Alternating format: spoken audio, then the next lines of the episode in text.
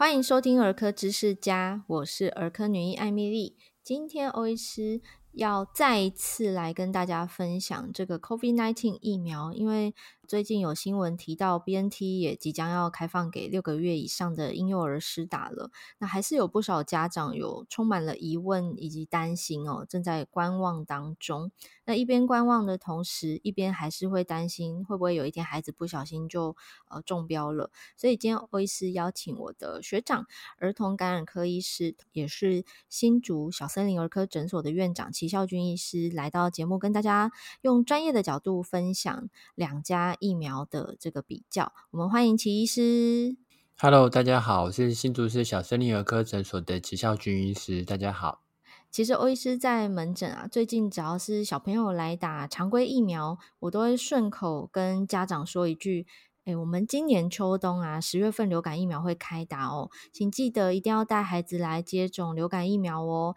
那如果愿意接种 COVID-19 疫苗的话呢，呃，真的想要间隔的话，可以间隔一周哦。所以，呃，这个是我在门诊给家长的提醒，因为打疫苗真的是预防疾病最省力、省时又有效的方法。那不知道学长你的看法呢？呃，确实哦，现在我们 COVID-19 的疫苗其实从六个月以上就可以开始打了。那到十月一号开始呢，会有另外一个重要的疫苗，就是刚刚欧医师说的流感疫苗。那流感疫苗跟 COVID-19 其实是完全不同的疾病哦，没办法说我打流感疫苗能够预防 COVID-19，也没办法说我打了 COVID-19 之后可以预防流感，这两个是不同的东西哦。那依照每年的政策来看，大概都是十月一号开始。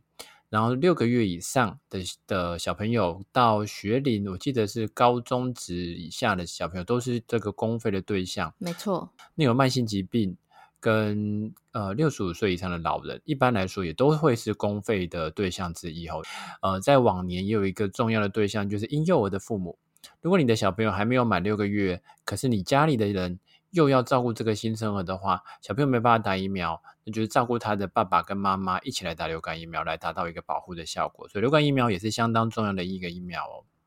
对，我们称为这个叫包覆策略，有点像一开始 COVID nineteen 疫苗还没有开放给孩子施打的时候，我们也都是鼓励大人们赶快来接种，至少你不要得病带回家，然后传染给孩子。对。不过现在反过来，现在都是孩子在学校被传染回家，传染给大人，托婴中心、幼稚园等等的。诶，所以终于疫苗开放到可以六个月大以上的婴儿就能接种了。殊不知，家长们反而开始犹豫了，因为他们担心疫苗的安全性哦。那所以想要请齐医师来跟大家分享，我们目前呃台湾即将要开放 BNT 给幼儿施打了，所以这两个莫德纳跟 BNT 的这个比较哦。呃，第一个时候，莫德纳的疫苗现在已经开始施打了，所以你只要满六个月到五岁以下的小朋友打的是婴幼儿的莫德纳的剂型。那 BNT 目前还没有开始，可是 BNT 预计是六个月以上跟四岁以下，有点不一样哦。它的年龄一个是五岁，一个是四岁。那第一个是施打年龄的有点不一样，这个施打的剂型剂次也有点不一样。一般来说，莫德纳它的基础是两剂，间隔四周，大概一个月左右。那 BNT 的话，以仿单的公告来说，应该会打三剂，第一剂跟第二剂间隔三周，第二剂跟第三剂间隔八周。那这两种的疫苗保护力，以统计起来，呃，莫德纳总共打完两剂保护力，大概落在百分之三十到四十之间。那 BNT 的保护力呢，打完三剂疫苗可以落在百分之八十。可这样听起来好像 BNT 好像比较好，但是我们强调的一件事情就是，莫德纳我们打两剂就百分之三十到四十了，可 BNT 是打完三剂才有百分之八十。所以你想，我这其实不是一个对等的比较。那莫德纳打第三剂之后的数据，我们目前还不知道，所以会不会 BNT 打了三剂比较莫德纳打三剂，反而是莫德纳比较好？目前来说还不知道。所以现在看起来后，我们台湾的疫情的状况还是处于一个比较严重的形态，所以有婴幼儿的疫苗还是建议优先施打。那有疫苗就可以先打，不要再等待其他的疫苗，不要再等 BNT 了。对啊，因为其实我在门诊，我也会跟家长说，你要先知道你现在的等待是让孩子暴露于随时可能被传染的风险之下。是。那既然莫德纳已经是安全性都通过国家的认可了，尽早接种，而且只要间隔四周你就打满两剂，等于说一个月你就完成两剂了。那真的你要等 BNT，你不知道还要再等几周，以及 BNT 要等打三剂嘛？刚刚讲说间隔三周跟八周，加起来就是已经是三个月的事情了，你打完都已经三个月过后，搞不好在这个过程中就被传染了。对，中间很有可能会有得病的风险，所以以目前来说，注射疫苗的风险跟得到疾病的风险比较起来，注射疫苗利益还是大于风险。对，这个也是很多家长他们呃在考量决策的过程中，其实有很多心中的疑问，因为他们也知道说，哎，都看到新闻啊，铺天盖地的报道一些严重的、极端的、罕见的一些副作用，所以他们会感到害怕，生怕哎这件事情会不会不小心就发生在自己孩子身上了。可是我们要强调的是，真的打疫苗造成的这个所谓副作用。有些事情跟疫苗本身无关，它就是巧合前后发生了。那我在门诊比喻有点烂啦，可是这样比较好理解。嗯、我就会说，如果你今天穿红色的鞋子出门，然后你出门就踩到狗屎，请问跟红色鞋子有关吗？你今天穿穿黑色有可能会踩到吗？所以其实跟你鞋子颜色一点关系都没有。那这个就很像疫苗打完之后发生的一些事情，它到底跟这个疫苗本身有没有关系？不见得是有因果关系的。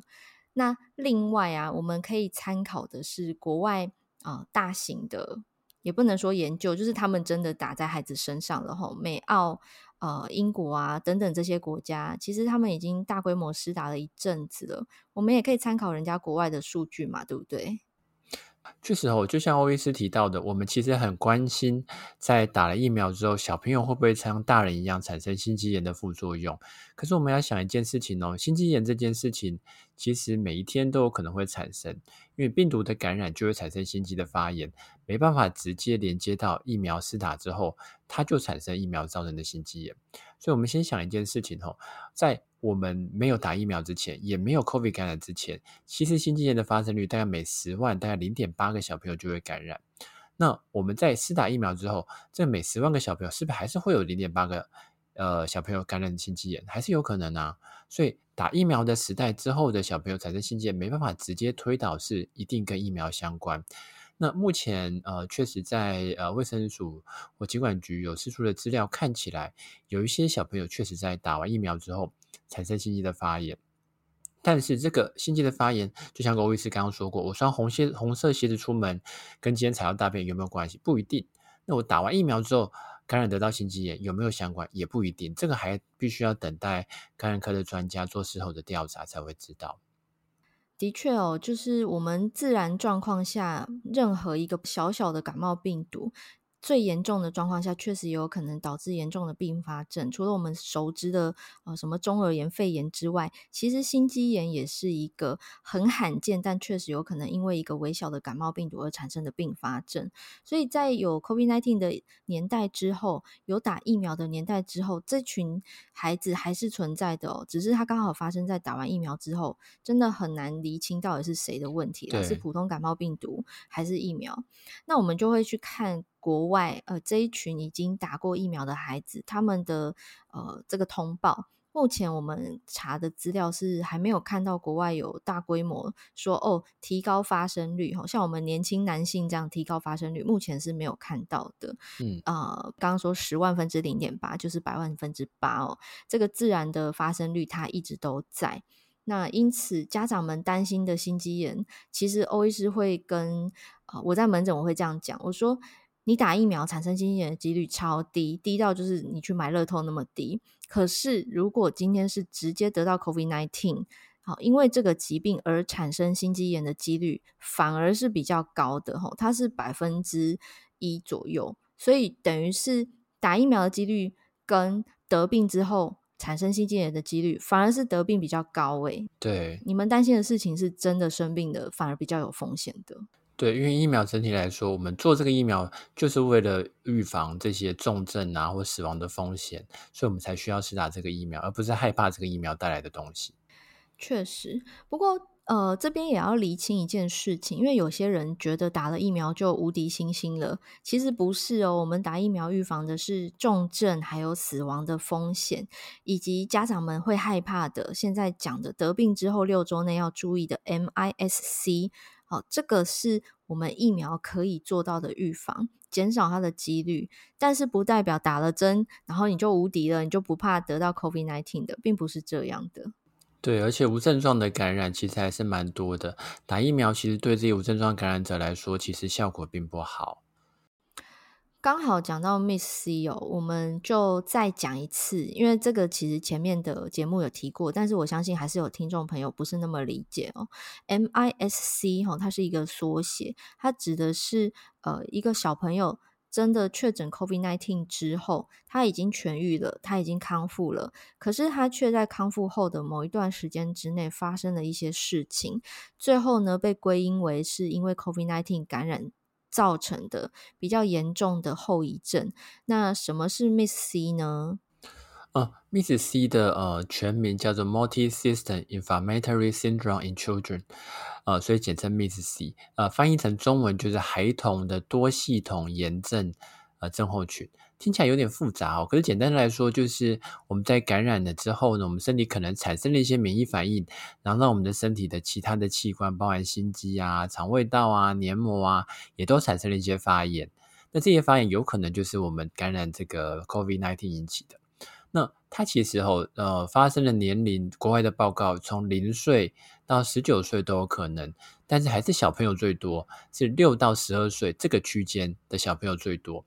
那它的发生的时间呢，往往是在感染之后康复的六呃二到六周当中，所以大概是我们会抓一个月左右哦。所以如果小朋友有感染之后，那除了二过了二到六周，他又突然再发烧起来。而且身上好像出了疹子，他结膜红红的，或是看起来血压、心跳都比较低一点，心心脏功能受损，比如说他这样看起来懒懒的、精神活动力很差，凝血功能异常，身身上出现了一些瘀斑、出血点，急性肠胃道的症状，包含腹泻啊、呕吐啊，这些症状都要考虑 MIS-C 的可能。不过这边还是要强调一下，Miss C 它有一个先决条件，就是小朋友会发烧。那有一些定义抓比较严，就是要发烧连续三天。那有一些比较宽松，会说烧一天就可以呃进入这个判断的准则。无论如何，它都是确诊过 COVID-19 之后发生的事情啊。呃儿科医师一定会知道啦，但是一般民众可能比较不熟悉的一个病叫做 Kawasaki disease，就是川崎氏症，很像吼，对，就是血管的发炎影响到心脏。那心脏是很重要的器官，所以一旦他有这个生病了，其实它是一个严重的大事。那 Miss C 目前统计说致死率有两 percent，也就是说一百个有两个可能会死掉哦，所以它被归类成是一个严重的并发症。那这也是很多家长会担心，就是诶，我孩子会不会这样？所以呃，最根本的方式当然是希望呃从一开始就阻断源头，不要得到 COVID nineteen。这也是为什么儿科医师会建议还是让孩童接种。这个 COVID nineteen 的疫苗，当然，如果你有这个绝对禁忌症哈，是不能接种疫苗的族群，那那就是做好勤洗手、戴口罩哈、卫生、安全的社交距离等等。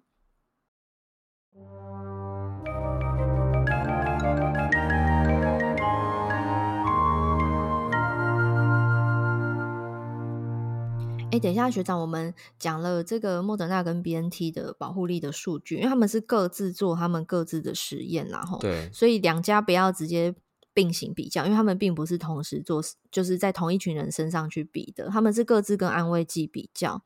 那讲这个保护力之外，其实我觉得家长最在意的是副作用啦，对，会不会发烧啊，打针有多痛啊，这一些，呃，这两个疫苗他们各自在自己的临床数据上表现是如何呢？那因为现在美国两种疫苗的都打了，就是美国也有打婴幼儿莫德纳，美国也有打婴幼儿 BNT，所以我稍微讲一下美国 CDC 的资料好了。那美国 CDC 的资料看起来，如果我们先看婴幼儿莫德纳的疫苗的话，最常见的是哭闹跟躁动，大概占了百分之六十几。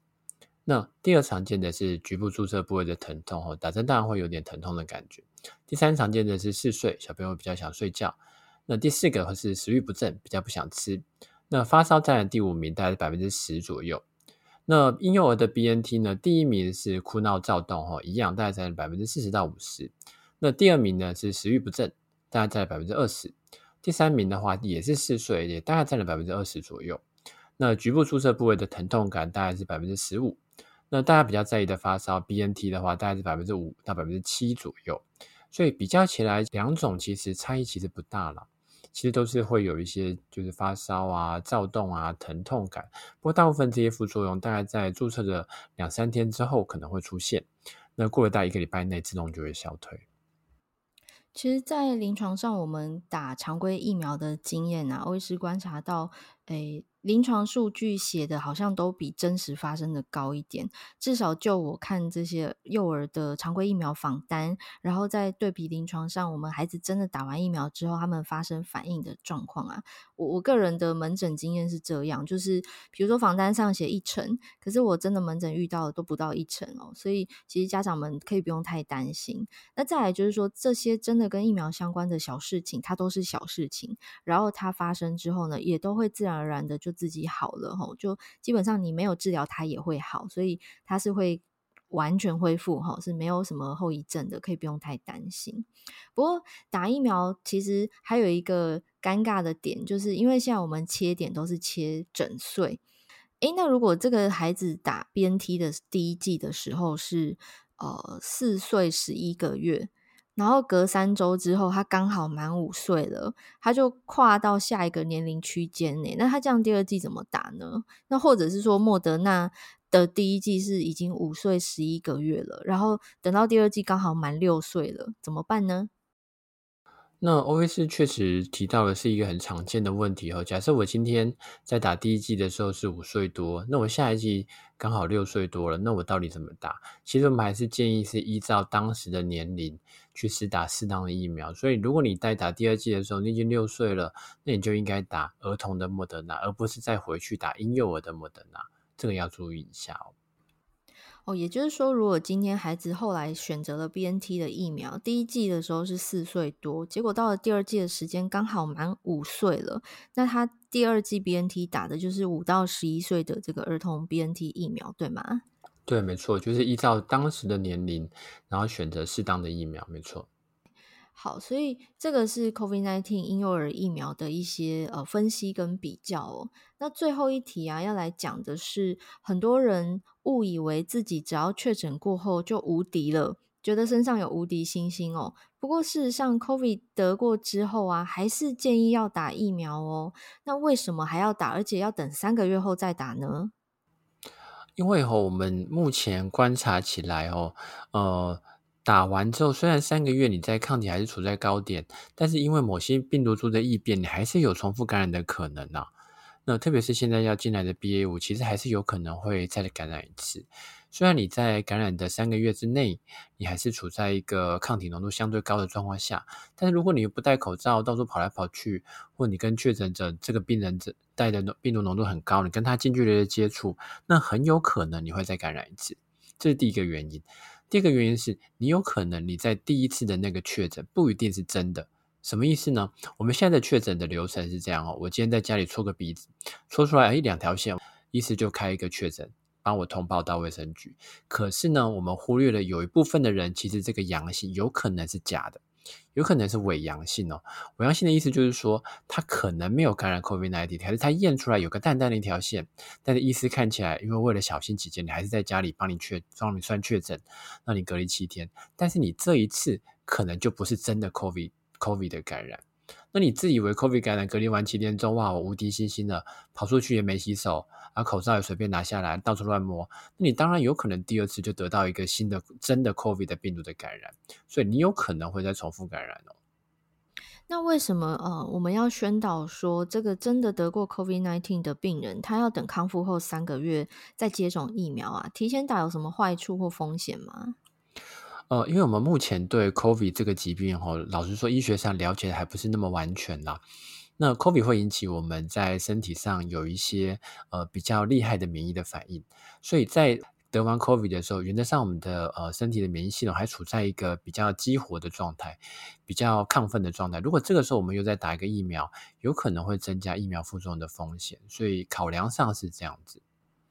哦，刚刚有一些专有名词，欧医师简单解释一下哦。其实有提到抗体，抗体应该现在大家因为疫苗的关系，大概有一定的熟悉度了。简单来说，就是你身体的军队，你的免疫系统制造出来的武器，哈，用来对抗外来的。入侵者，也就是病毒或细菌。那这个抗体在你确诊过后的三个月内，体内的抗体浓度是相对比较高的。对，也就是说，你军队制造出来的武器还在，所以如果又有病毒进来，它可以快速的攻击这个病毒，你就可能不会生病，或者只是轻症。不过三个月过后呢，因为战争结束了，所以有可能就是收兵，武器收起来了，或者用完了。那这个时候，如果又再遭遇一次 COVID nineteen 的感染呢，又要重新制造武器，它需要一段时间。在这一段的空窗吼，制造武器的空窗期间呢，有可能就呃被入侵，然后就又产生疾病的状态哦，可能又发烧啊，那些症状会出现。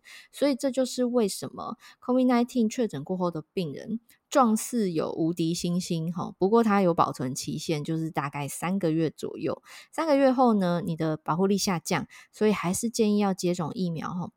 提醒你身体的军队，诶，不要懈怠了，战争随时有可能再出现，然后要制造出呃 UB 的抗体来哈，真的敌人攻打过来就可以攻击它，大概是这个概念。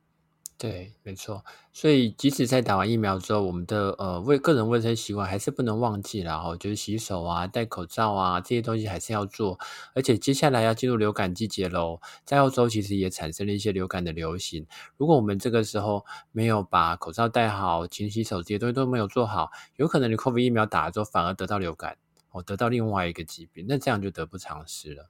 其实 我觉得不用等到十月、十一月、十二月来印证这件事情。最近其实我在门诊有注意到感冒的小朋友蛮多的哦，几乎都是从学校传染回来的。那台湾现在的这个防疫政策还是希望大家戴着口罩嘛。在这样的状态下，我们居然还有这个小幅度的感冒的流行，嗯，代表的是说病毒 永远会找到它的出入，吼，就是。它它就是会在人们之间传播啦，所以到了秋冬又是他们活跃的高峰期，到时候我们要面临两个挑战，第一个是呃天气冷的时候人真的比较容易生病，然后第二个是那个时候大家可能也开始有呃商务旅行啊，或者是。呃，非商务的旅行搞不好也开放了，这个时候就非常有机会，这个流感又流行起来。那你发烧了之后，谁知道你是流感还是普通感冒还是 COVID-19？嗯，一定是什么该做的全做吼。然后呢，如果要隔离什么这一些都会非常的不明确，一定会造成生活中很大的不便，以及就是我们怕医疗又崩溃啦，所以还是鼓励大家尽量该打的疫苗，公费的疫苗好打好打满。没错，那所以我们目前的政策是，目前只有莫德纳，那接下来会有 BNT 咯。那不管你选择莫德纳跟 BNT，重点就是尽快带你的小朋友去打疫苗，然后打完疫苗之后，好好观察小朋友的副作用。对，这个打疫苗最重要的是预防重症啦，然后在得病之前先有一个防护力哦。所以如果你是还在比较 疫苗优劣，然后才要决定要打哪一个，请记得你现在让孩子承担的一个风险，就是在你打疫苗之前，随时都有可能染疫哦。这个是大家要记在心上的。对，所以现在有疫苗就赶快去打吧，不要再等待 BNT 喽。好，今天其实讲的有一些东西是比较学术哈，比较可能大家听完一次会还是脑袋一片空白，可以听第二次。那其实其实有做一个比较的表格，那我医师也会把这个比较表格的连接放在今天节目的说明栏里头。如果大家看完听完还是有疑问的话呢，呃，欢迎留言跟我说。那呃，可能在之后吧，BNT 开打之后，如果还有什么值得探讨的主题，我们再来录一集跟大家分享。那今天非常感谢小森林儿科诊所院长齐孝俊医师来到节目当中，跟大家有非常专业的分析哦。好，所以如果大家真的有所疑惑的话，就直接点这节目说明栏的连接，进入小森林儿科诊所的粉专，你就可以看到这一篇分享的比较表格喽。今天非常谢谢齐医师，谢谢欧医师。